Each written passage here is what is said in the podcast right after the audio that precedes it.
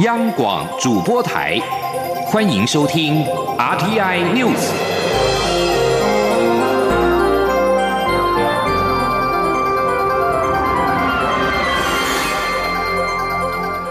各位好，欢迎收听这节央广主播台提供给您的 RTI News，我是陈子华。日本福岛外海在十三号的深夜发生了规模七点三的强震。日本放送协会 NHK 报道指出，根据各地消防单位的通报，目前福岛县、宫城县以及关东地方合计有一百零一人受伤。而蔡英文总统在上午也在推特用日文发文问候日本的网友。蔡总统说：“日本发生以福岛县和宫城县为中心、震度六强的大地震，相信日本民众都是安全的。而至今他已经多次表达过愿意援助日本，而现在起这种情怀也没有改变。日本民众若需要支援，无论何时，台湾都在。”而日本台湾交流协会也在今天在脸书上发文，附上了蔡总统的推文截图，并且表示感谢蔡总统的友情跟温馨问问。每当日本遇到困难，第一个关心加油的总是台湾。即使过年期间大家跟家人团聚的时候，台湾的台湾朋友也不忘替邻居担心。日本台湾交流协会并且表示，因为有你们，相信日本一定可以的。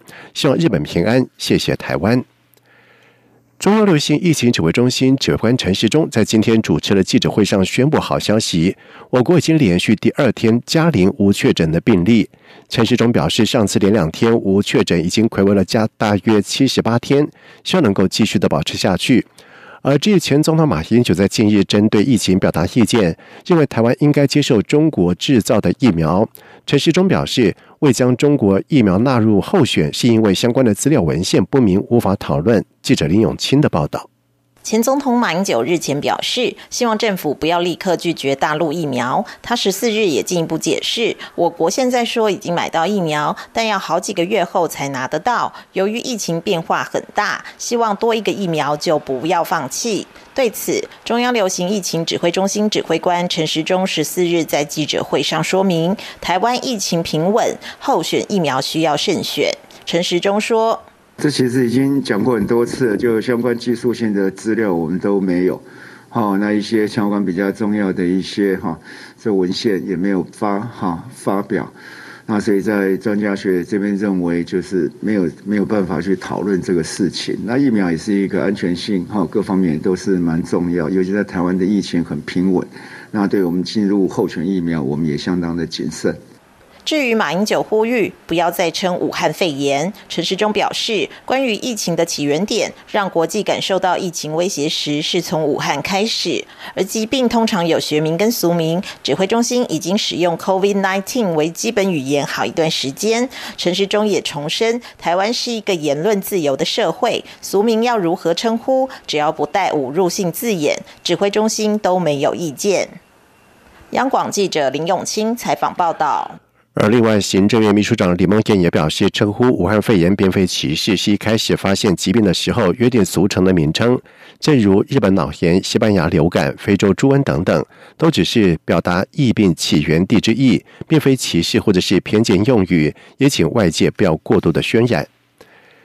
接下来我们来关心天气方面的消息。春节连假即将进入尾声，北部跟东半部终于在今天年初三十迎来了阳光。陪伴大家出外走村，不过要注意的是，十七号开工前夕将会有一波威力直逼冷气团等级的东北季风来袭，并且先湿后干。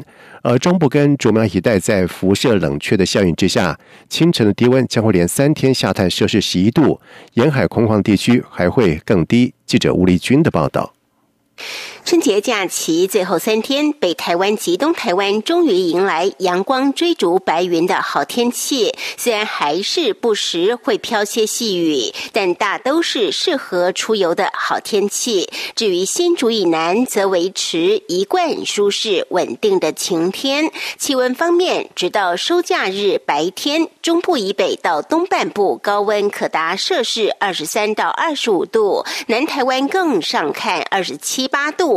不过早晚低温只有十五到十八度。值得注意的是，十七号开工前夕，也就是大年初五晚间起，将有一波威力直逼冷气团等级的东北季风逐渐进逼，不仅北部及东半部的云量会开始增多，并转为小雨天，迎风面的基隆北海岸、大台北山区及宜兰地区还会出现明显的间歇性降雨，气温也会开始下滑。预估十七号北台湾白天高温将骤降到十八度上下。感受明显湿冷，所幸十八号就会迅速转为干冷。至于中南部白天高温虽然只降到二十四五度，但是十八号到二十号清晨，在辐射冷却效应影响下，中部及新竹苗栗一带低温恐下探十一度，而且沿海空旷地区还会再低个一两度。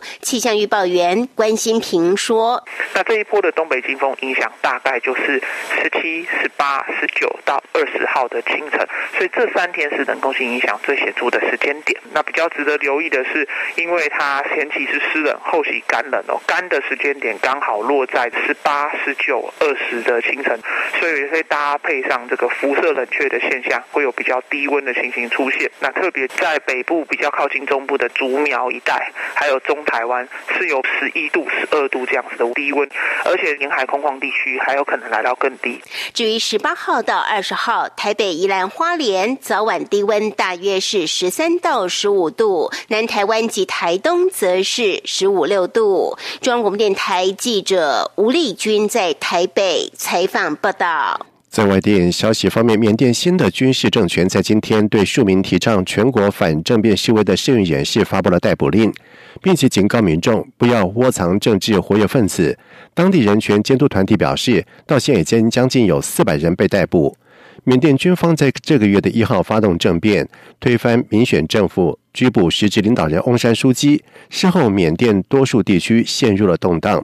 法新社报道指出，缅甸。警方正在追捕七名声援示威的社运人士，其中有些人是知名的民主运动者，包括曾经领导1988年反集权示威的敏戈奈。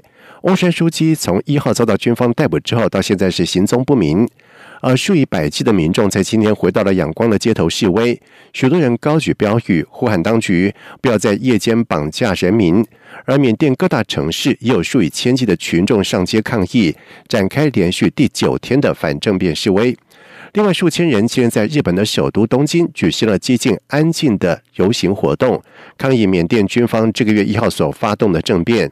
许多抗议者手持缅甸被俘的文人政府领袖汪山书记的照片。主办单位表示，这是在日本迄今最大规模的这类抗议的活动。美国前总统川普被控煽动叛乱，遭到众院的弹劾。参议员在十三号表决时没有达到定罪所需要的三分之二的多数门槛。川普对参院的无罪判定表示欢迎，并且称他致力让美国再次伟大的政治运动才刚开始。川普谴责他两度面临国会的弹劾，是美国史上最大的猎巫行动的另外一个阶段。而对美国联邦参议院。就前总统川普煽动叛乱弹劾条款表决，最终未达定罪所需要的三分之二的多数门槛。美国总统拜登表示，此事提醒大家，民主很脆弱，每个美国人都有义务捍卫真相。埃及旅游及文物部在十三号表示，埃及和美国的联合考古团队在埃及南部一处古老的墓地发现了一座据悉有五千多年历史的啤酒厂，而且生产规模相当的庞大。法新社报道说，埃及旅游及文物部在社群媒体脸书发表声明说，联合考古团队在索哈省北阿拜多遗址发现了好几个酿酒单位，各有大约四十个排成两排的陶瓮所组成。声明引述埃及古迹最高委员会秘书瓦奇瑞表示，这座古啤酒厂的年代很可能追溯到纳尔迈法老时期，因此据信世上最古老的高产量啤酒厂。以上这节整点新闻由陈子华编辑播报这里是中央广播电台台湾之音。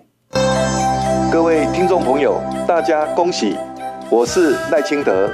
过去一年大家辛苦了尤其是站在第一线的医护人员更是劳苦功高感谢你们每一个人都是防疫的尖兵。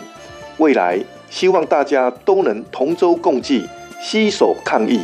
在新年家家户户团圆的时刻祝福大家新年快乐阖家平安健康扭转